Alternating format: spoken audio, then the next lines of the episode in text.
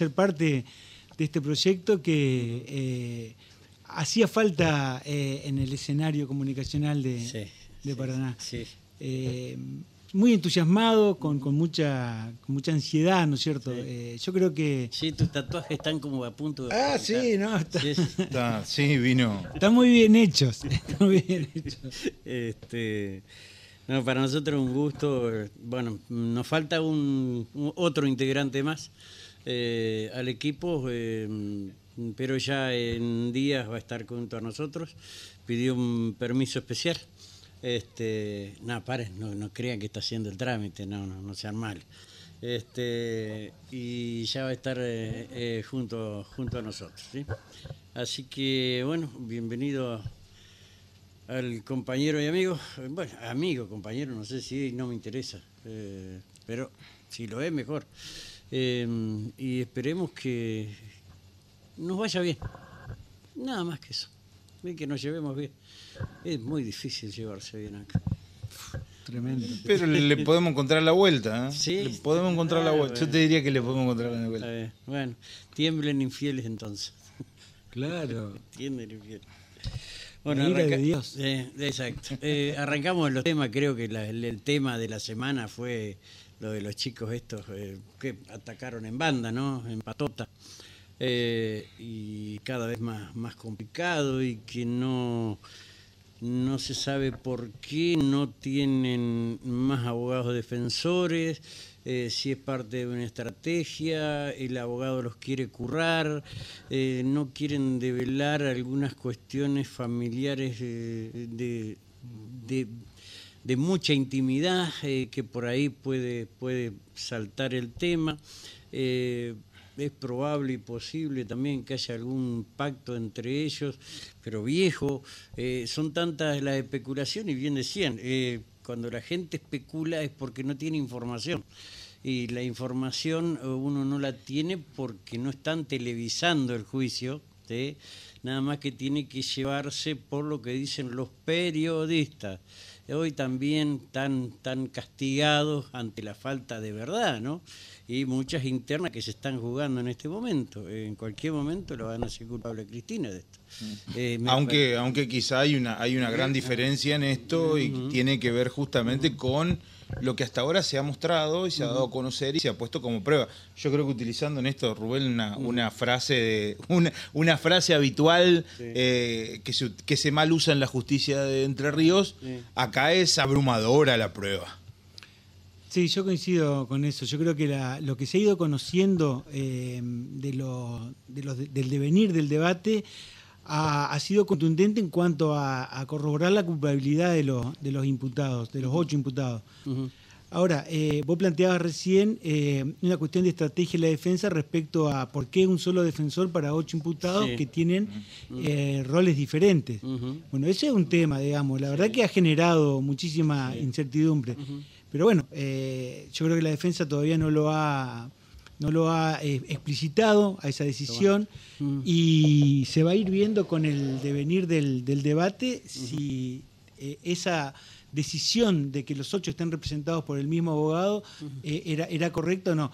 Uno piensa que ocho defensas, o al menos cinco o seis, porque pensemos que un- los hermanos Comelli, por ejemplo, pueden estar defendidos por el mismo abogado. Le podrían haber generado la fiscalía fundamentalmente, porque la querella en estos casos, si bien tiene un rol preponderante con, con- con esos dos pesos pesados del derecho, eh, tiene un rol de acompañamiento, la fiscalía se hubiese visto en una situación, digamos, eh, de, de- de más trabajo, de responder a distintos eh, in- eh, planteos que hagan las distintas defensas. En este caso es como, es una especie de mano a mano. Claro. Eh, pero como decía Alejandro, yo creo que la prueba que se ha ido revelando y sobre todo el testimonio del forense en la audiencia de ayer. Bueno, está bien. una- a- me voy a poner en, en abogado del diablo. ¿sí? Sí, señor. ¿Sí? Vamos a invertir los robes. Me voy a poner en hijo de puta. ¿Sí? ¿Puede ser? Decime, ¿cuáles fueron las pruebas? Y ¿Qué pudieron demostrar hasta ahora? y los testimonios han dado cuenta de que los testigos que declararon los vieron Sí. eh, patear a Fernando Báez ¿Quién, lo. ¿Quién le da muerte? Hay, claro, bueno, ese, eso, eso, eso es un buen interrogante.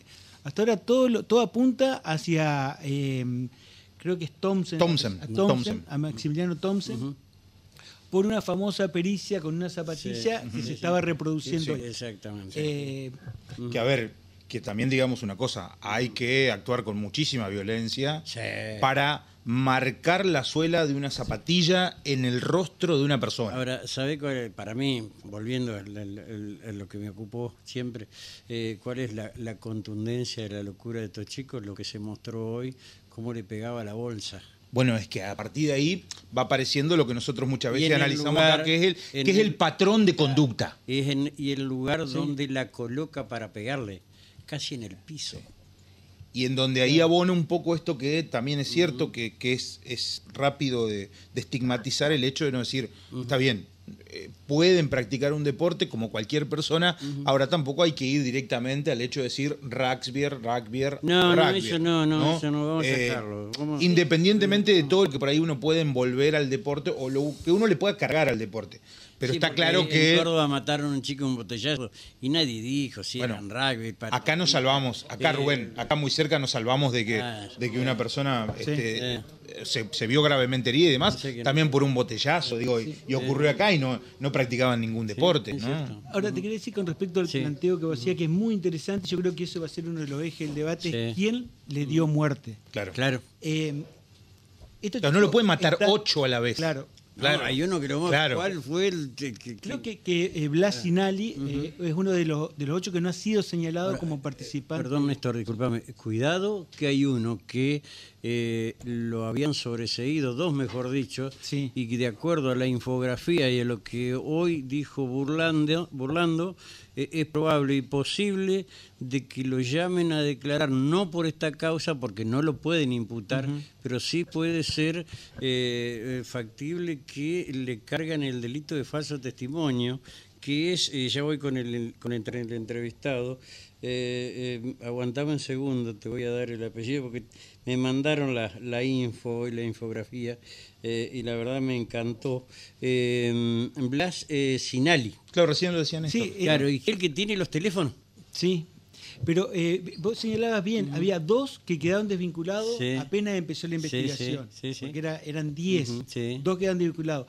Del comienzo del debate hay uno que en la primera semana, en Sí. esos cinco días de la primera semana, no fue mencionado Sí. por ninguno de los testigos que declaró. Pero quería llegar a un punto que es interesante, que eh, me parece que los engloba todo, que tiene que ver con el concepto de autoría y coautoría. Si están todos como coautores, fíjate que La la, dice, cinco pegaron, tres impidieron Exacto. que los amigos de la víctima pudiesen intervenir para ayudarlo o para que cesara la Le acción. preguntamos si te parece bien un hombre de aquilatada experiencia eh, en esta arte de defender, eh, Emilio Fousa, ¿sí? Eh, alias el carnicero del Parque Además, ¿cómo- presidente, presidente Eh, de un club bueno. que es cual. prácticamente sinónimo de rugby.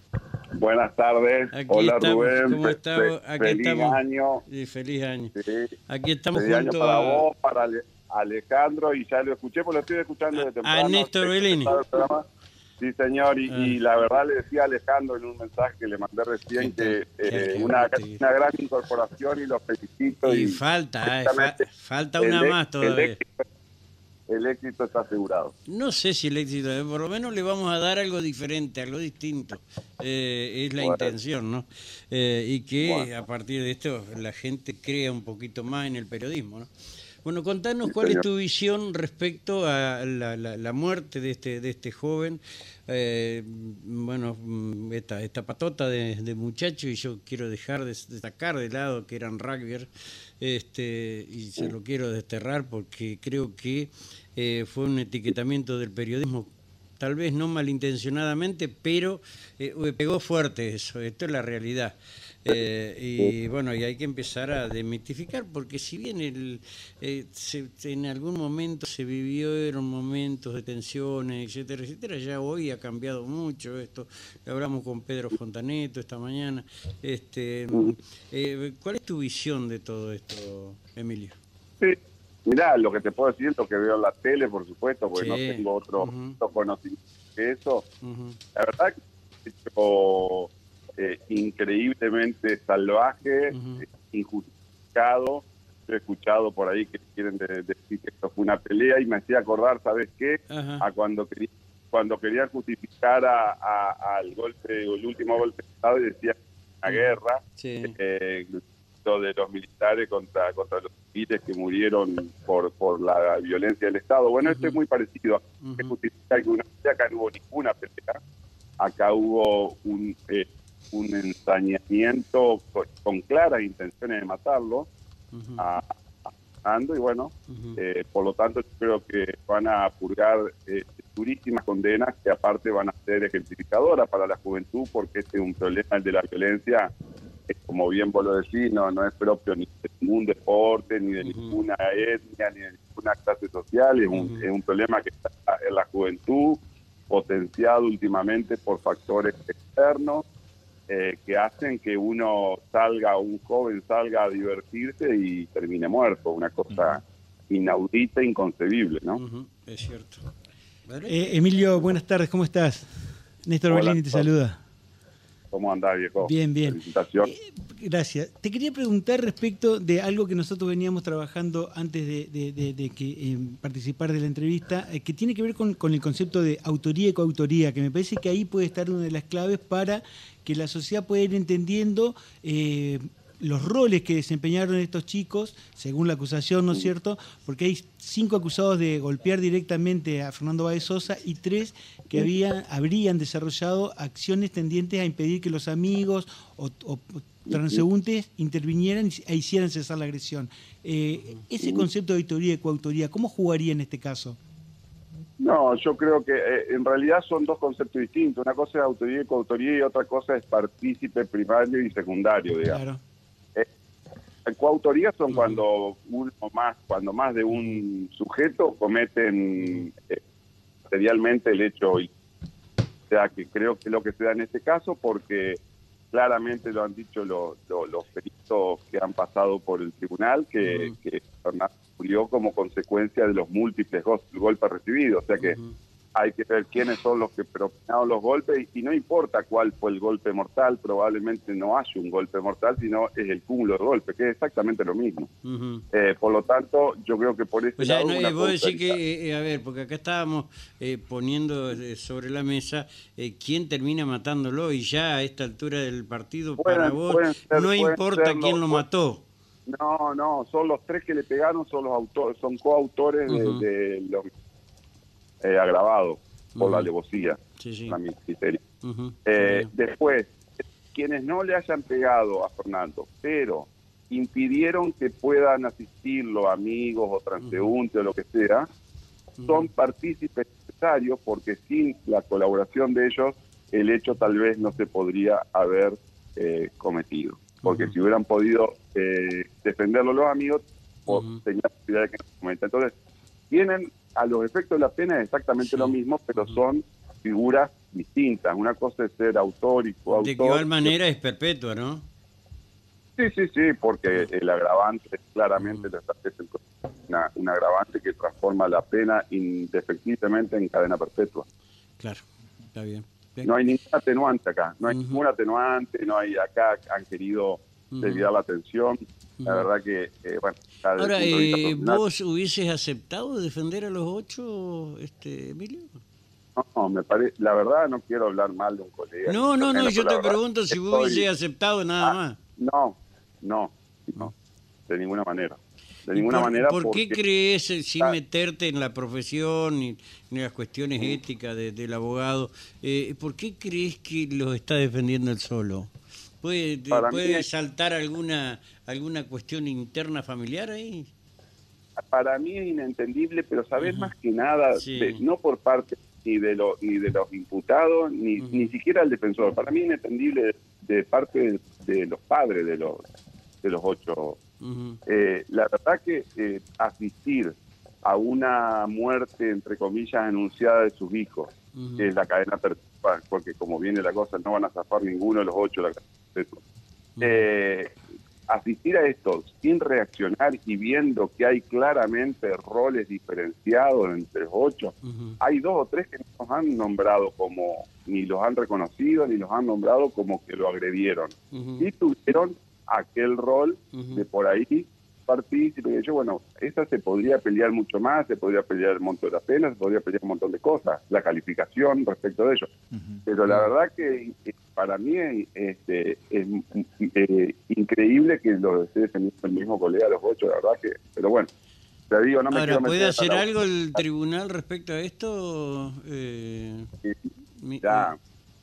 la ley de la Constitución dice que que las defen- que todos tenemos derecho, todos los ciudadanos tenemos derecho a defensa en juicio y la defensa en juicio tiene que ser una defensa material y efectiva y eficiente. ujú. Eh, si el tribunal advierte que no están teniendo estas personas una, una defensa eficiente, más allá de lo formal, de tener un abogado defensor designado, es una cuestión formal. El tema es qué hace este abogado defensor y cómo te está defendiendo. La defensa tiene que ser eficiente eh, y efectiva. Puede tomar... Tal, tal vez sin pensarlo descabelladamente, Emilio, ¿pueda constituir esto una suerte de estrategia? Porque hemos visto en varias oportunidades en donde en instancias superiores, a partir de estas defensas deficitarias y demás, se han ordenado nuevos juicios. Ponerle, pero sería, Muy Y- arriesgado. Y eh, salir a salir a pelear de funa perpetua. Sí. eh, por más instancias superiores tenga, la verdad, no sé, puede ser, puede ser una estrategia, sí, pero no, no lo niego. Algo, algo debe haber, algo debe haber, que lo desconozco, por supuesto. Para evaluar el, el desempeño de la defensa deberíamos esperar a que empiecen a declarar los testigos que, que- que propuso, porque hasta ahora solamente hemos escuchado los testigos de la acusación. Pero Néstor, ¿y qué pueden decir los testigos? No, claro, sí, sin duda. Claro. Sí, yo nosotros lo vemos de acá, hay que verlo en el debate. ¿Alguna estrategia? yo vi que no le pegaba tanto. Claro, una, cosa. claro. Hoy para, para completar el escenario, porque esto, por supuesto, por, por, por tanto por el tema deportivo como por el tema de la profesión, es un tema que me, me interesa y lo sigo, Ujú. Claro. eh, hoy aparece eh, chats que terminan ya de cerrar con los chats de hoy y las pericias médicas de ayer y de hoy, listo, le están poniendo broche. Te digo la verdad, este juicio puede terminar mañana, que ya, está, está, ya sí. está todo absolutamente acreditado, todo absolutamente acreditado. Mirá, hubo un caso famoso acá en Entre Ríos, en el que participé como defensor, que los testigos, que fue justamente en el sentido inverso, los testigos de la acusación, porque primero siempre pasan los testigos de la acusación y después Claro. vienen los testigos de la defensa, en cualquier juicio. Bueno, en un juicio famoso, eh, que los testigos de la acusación, a nosotros, abogados defensores, nos dijeron, ver, listo, muchachos, eran, porque éramos cuatro defensores, está ganado, desistimos de todos nuestros Claro. testigos, y así Claro. fue, alegamos, ustedes saben a qué juicio me refiero, alegamos y con los testigos de la acusación lo ganamos al juicio. Eh, Claro. Entonces, eh, acá pasa exactamente lo mismo, pero en este caso con los testigos de la acusación lo van a condenar. Sí, sí, sí, sí. está. Sí, han sido contundentes. Forma, no hay forma, no hay forma ni de dar vuelta, ni de morigerar esto, ya está. Está. Eh, qué increíble la, la falta de reacción de, de- de los padres, ¿no? Sí. Eh, eh, eso No, es lo que a mí me Sí, llama. sobre todo, sobre todo entre otras cosas, Emilio, porque una de las hermanas de, de uno de los imputados oficia de, de codefensora, claro. Está sentada ahí con, con este abogado que, Sí, sí. el colega, no me acuerdo el nombre, No, está no, sentada al lado. Un- tiene azorado. Es- esa parte Pero que toca la, la parte profesional. Eh, tiene azorado. No sé, eh, pero algo más debe haber detrás de esto, entonces. Porque nadie se entrega mansamente así. Saben que no van a no van a tener el privilegio de estar todos juntos, el de tener teléfonos en la celda eh, y algunos privilegios que están teniendo hoy que están siendo procesados y, y- y con, con una elevación a juicio. Eh, ya eso, eso se le termina. Y, verdad que para mí, a mí me tiene, la verdad, como hablando el punto de vista como abogado, me tiene acostumbrado, pero bueno, está pasando. Claro, eh, bueno, el problema de, de los imputados y de, de- de- del Sí, padre, ya. eh, de cuál ha sido la decisión que tomaron justamente para, para contratar a este abogado Que, eh, y seguramente para consensuar una estrategia de defensa, Emilio, porque vos como abogado defensor eh, muchas veces con tus clientes, a veces cuando intervienen familiares, se consensúa con por dónde se busca la estrategia, ¿no? Por supuesto, por Sí. supuesto, y más con estos temas nuevos, que- que, que ya no es como las películas yankee, que uno ve que la- el, el fiscal en el juicio te saca el las de la manga, te saca una prueba que uno no tenía ni idea. Hoy las pruebas ya sabes, Sí, vos- claro. vos ya sabés, ya sabés con qué Ujú. prueba llegás al debate. Entonces vos tenés que responsablemente analizar y decirle al cliente, bueno, mira, puede pasar esto, esto, esto, las posibilidades que tenemos de hacer esto, esto, esto, y bueno, y después, lógicamente, el que decide un tribunal. pero pero eh, esté tan clara la cosa, ya te digo, eh, mañana si la, si la, la querés, eh, fiscalía y la querella asisten de todas las pruebas que le quedan pendientes, que es mucho poco, ya está, listo. Aún así es Ya contundente. tiene, tiene sellado la- el destino esto. Sí, ujú. eh, Es eh, así. me parece que sí. Bueno, eh, ¿estamos? Emilio, eh, un gustazo, ¿eh? Eh, Gracias por Gustazo, atendernos en este día. Oh, Dios mío, ¿no, no te vas a las Bahamas por ahí, alguna de esos exóticos? ¿Sí? Por ahora estoy en Paraná disfrutando del calor. Sí, Eh, la parroquial, ¿cómo marcha la temporada en el club? Ah, excelente. La verdad que excelente. Están- Y, y enfrente, y en el frente, en la carnicería, Ah, eh, no, no, no. ¿por qué? No, no, no, ¿por qué? Porque el precio está trazadísimo de la carne, ¿o no, Emilio? Sí, sí, sí. ¿Viste? ¿Viste? Han aumentado un montón otros rubros y la sí, carne. la carne que no, no Sí. ha quedado un tema, un tema a tocar también ese. Está, La carne, está la carne muy barato una- el una asado. Tuvo una suba importante en un momento, Sí. pero ahora está hace un paso. ¿Eh? Claro, sí, de verdad. sí, sí. Conocedor, Sí, un poquito. conocedor. Gracias, gracias, Gente, amigo. Te mando un abrazo. ¿eh? Un abrazo grande. Chao, Emilio. Gracias. Un excelente. Gracias. Gracias, gracias. Eh, que-